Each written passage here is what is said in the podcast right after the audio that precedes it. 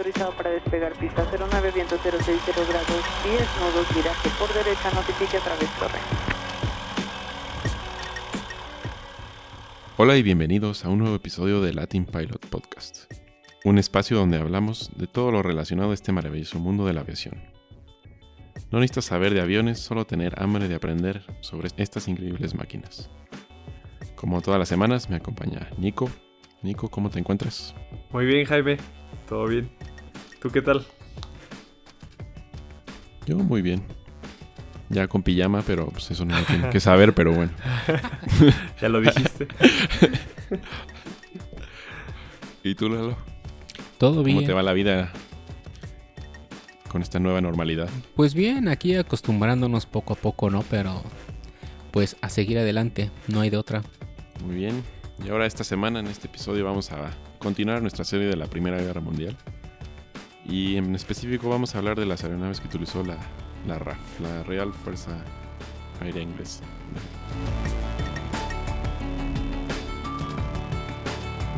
Como ya lo habíamos comentado en los otros episodios, pues fue la primera fuerza aérea en el mundo.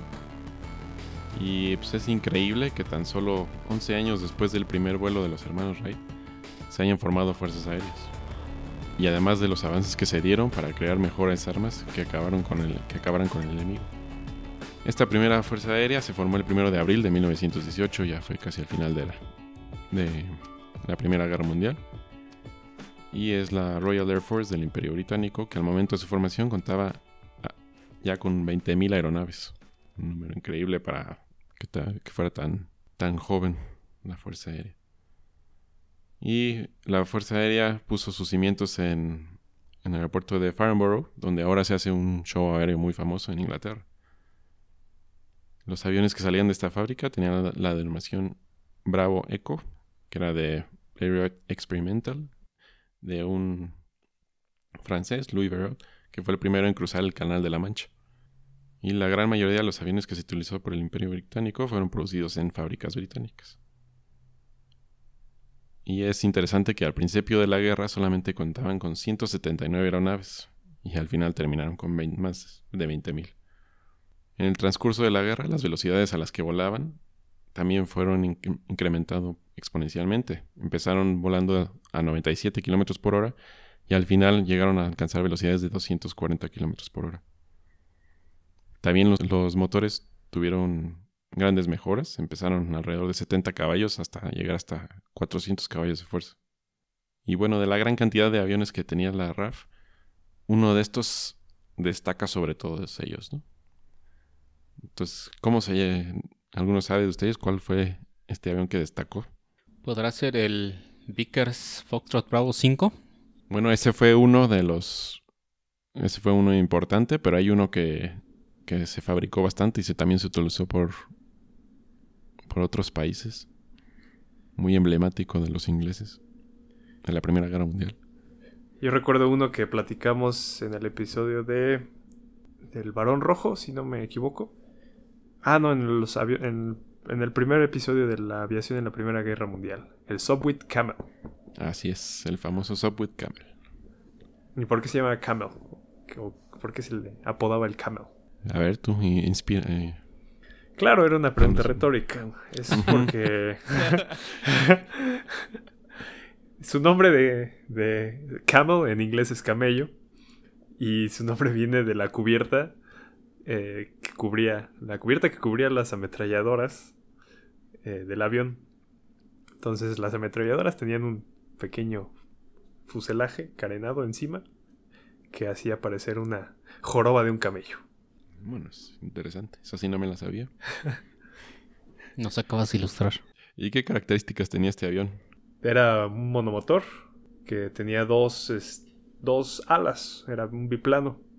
Y fue uno de los primeros que utilizó la ametralladora sincronizada, la que estaba detrás de, de la hélice, y con este sistema que evitaba que las balas atravesaran las hélices. Es una de las características que recuerdo. Claro, ¿tú recuerdas algo más? Pues podrá ser el tipo de motor que usaban, Jaime. Sí, también. Ese es un dato curioso. También. ¿De cuál es ese? ¿Qué motor? Los famosos motores rotativos, ¿no?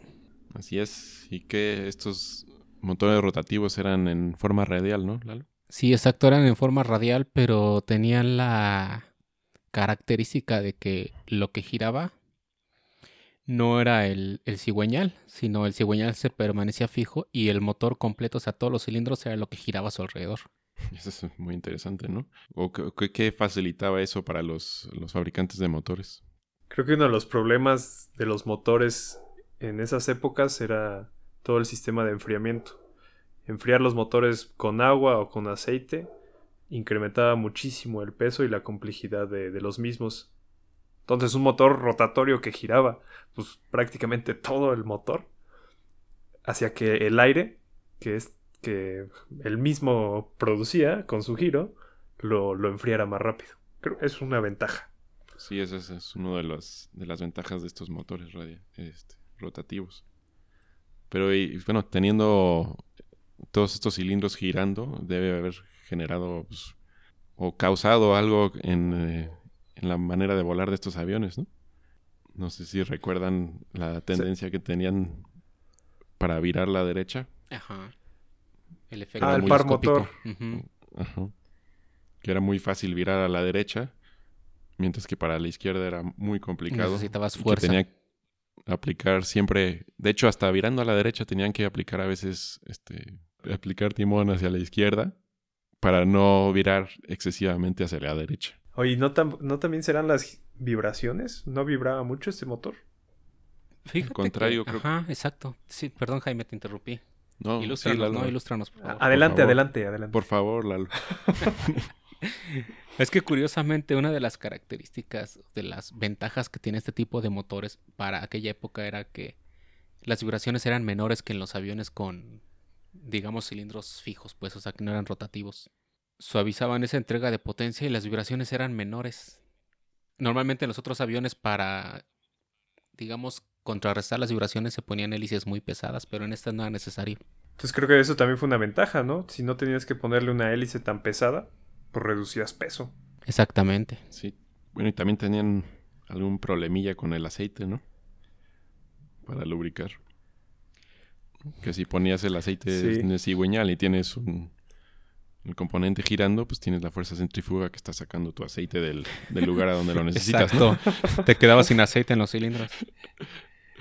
Eh, Yo leí que el- la inyección de aceite iba junto con la mezcla de gasolina y aire, directo al cilindro. Sí, No, pues qué esto cochinero ha de haber hecho. sí, producía el humo negro, famoso humo negro, ¿no? Ajá, y hasta como parecía como que escupían el aceite.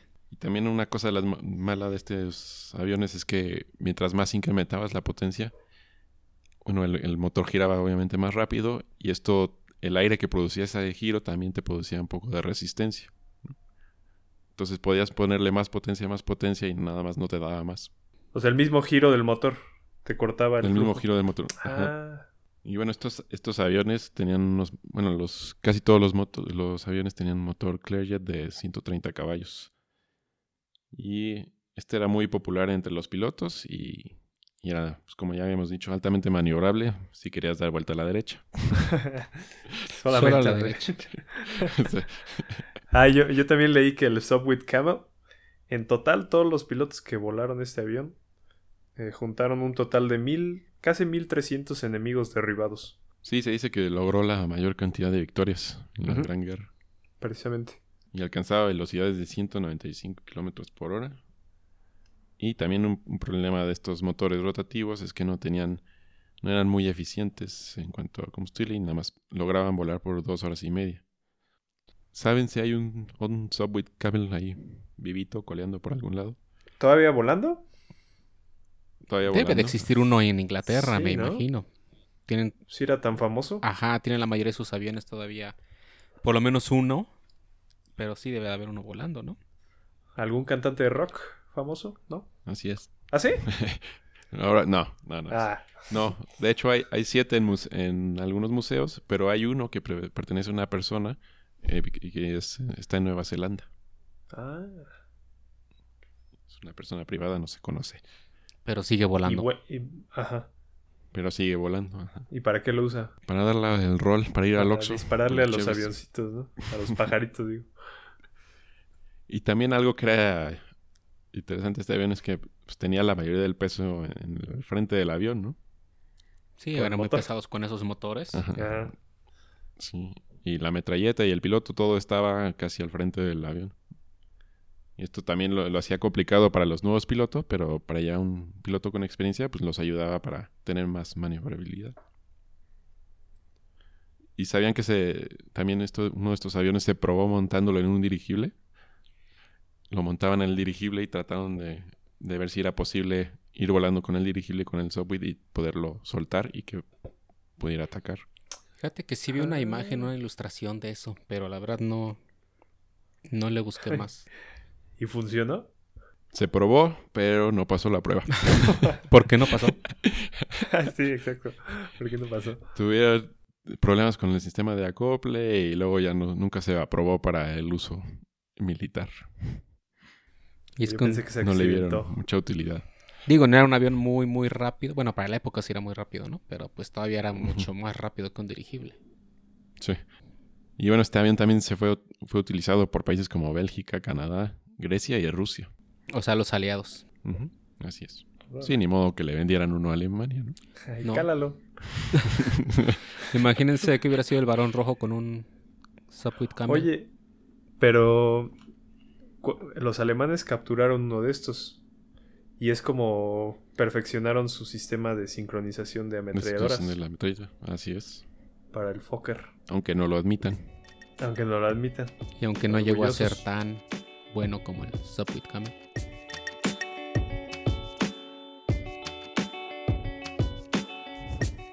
Y bueno, otro avión también que sí fue importante, que también men- mencionaste tú, Lalo, que fue el Vickers Foxtrot Bravo Ajá. 5.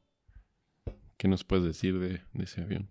Pues fue de los primeros aviones que se hicieron de estos famosos aviones caza, ¿no? Los que eran para combate aire-aire. Sí estoy en Así es, este avión, pues sí, lo fabricaron, y diseñado y fabricado antes de la Primera Guerra Mundial. Así que fue el primer avión pensado en combate aire-aire. Y tenía un, un apodo, ¿Cuál era, Jaime? Ese no me acuerdo. El Gun Bus, el autobús de las armas. Órale. y pues era un avión que era, pues, era chico y tenía un motor muy chico, tenía solo 100 caballos de fuerza. Entonces esto pues, lo hacía que no, no alcanzara velocidades mayores a 100 kilómetros por hora. O sea, un avión lento para atacar otros aviones. Ajá, o sea que no era demasiado bueno para lo que lo querían. Pero lo intentó. Digo, por algo se empieza, ¿no? Y, Ajá. sí, y fue el primero. Ajá. Y ninguno de estos sobrevive, solo hay una réplica en el Museo de la RAF. ¿En dónde está el museo, Jaime? Es muy interesante saber eso, ¿no? Pero no lo sé. no, de- está en el aeropuerto de Farnborough. Ah, mira. Creo. Oh. ¿Algún otro avión que recuerden de la de la RAF? Yo encontré el Bristol Fox 2 Fighter. Que era un biplano que tenía un ametrallador frontal y trasera. Y era para dos, dos, este, dos tripulantes, un piloto y un artillero. Y al principio fue como subestimado porque justo lo introdujeron en abril del 1917 y si recordamos que a- ese abril le llamaron abril sangriento, pues todos dudaron de que pues, este avión sí funcionaba, ¿no? Pero fuera de eso se dieron cuenta que a medida que iba progresando en la, guerra, que era bastante ágil y maniobrable, y que le podía hacer frente a aviones eh, de un solo piloto. Claro, usando una técnica adecuada para que el artillero de atrás eh, te ayudara a, a proteger tu retaguardia, mientras que el piloto del frente utilizaba la ametralladora para disparar hacia el frente. Y me pareció muy interesante que estos los usaron en la Fuerza Aérea Mexicana. Ah, mira. Sí, bueno, según Wikipedia, pero eso me pareció interesante. ¿De qué tipo de motor tenía? Era era monomotor, no me acuerdo. No me acuerdo bien bien si era de tractor o de ¿Era o- radial o ro- sí era Ah, rotativo? era- también? no. Sí, sí era rotativo, perdón, era rotativo. Estaba de moda en esa época. Sí. Si ven las imágenes es interesante ver que la hélice no está montada en el centro de donde se ve que es la entrada del motor. No, no sé si han visto, si vieron las imágenes. Sí. Si no está, el, el hélice está un poco más abajo, está hacia abajo. Sí, sí, sí, lo vi. No lo había notado, pero ahorita que lo dices, sí. De hecho, estoy viendo una imagen ahorita. A mí también, por ejemplo, el Subwit triplano. ¿Sí saben que hubo un triplano de Subwit? Ah, no. Eso ya fue al final de la guerra, ¿no? Sí, ya fue al final de la guerra, ya por ahí de 1917. ¿Y por qué se animaron a hacer un triplano? ¿O qué, qué ca- característica tenía? Pues básicamente porque acuérdate que en aquella época tenían poco tiempo los aviones de haber sido inventados. Y pues ahora sí que probaban una cosa, probaban otra cosa. Y pues cada que probaban algo y se veía que funcionaba, pues lo sacaban, ¿no? Y lo sacaban con tal de, de ir ganando y de ir avanzando más. Ajá. Entonces, pues sí, este, había muchos avances y pues, a ver, vamos a sacar un avión así, ahora vamos a sacarlo así. Y pues probaban de todo y en este caso pues probaron con el triplano. Pero como bien lo dice Jaime, ya fue hacia el final de la guerra. Entonces, pues prácticamente no... Se construyeron pocos ejemplares y pues el Sopwith Camel, que era mejor, pues fue el que lo reemplazó. Ah, mira. ¿Y por qué agregarle otra ala? Ajá. Pues para aumentar su... lo que podía cargar el avión. Digo, este podía cargar 700 kilogramos. Era lo que pesaba cargando. ¿Y era un bombardero o era un caza? Pues era prácticamente, no era un caza como tal, pero Oh. ese lo, lo usaban más para bombardear zonas en tierra. Ok. También en, en ese entonces, pues los aviones eran hechos de, de madera, ¿no? Exactamente. Entonces hacer estructuras de madera para incrementar la carga es más... Parece que consideran más sencillo agregarle un ala que alargar las alas, hacer las alas Sí, más se complicaba, anchas y se más largas. complicaba.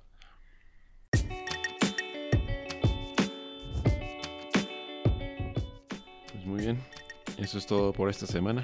Si les gustó el episodio, no olviden de compartirlo en sus redes sociales. Si tienen alguna duda, no duden en contactarnos a través de nuestro correo contacto arroba latinpilot.com o ya sea un mensaje en Facebook, Instagram o Twitter. También pueden mandarnos un mensaje de voz a través de la liga que está al final de la descripción del episodio. Y se despiden de ustedes Lalo. Nico. y un servidor. Hasta la próxima.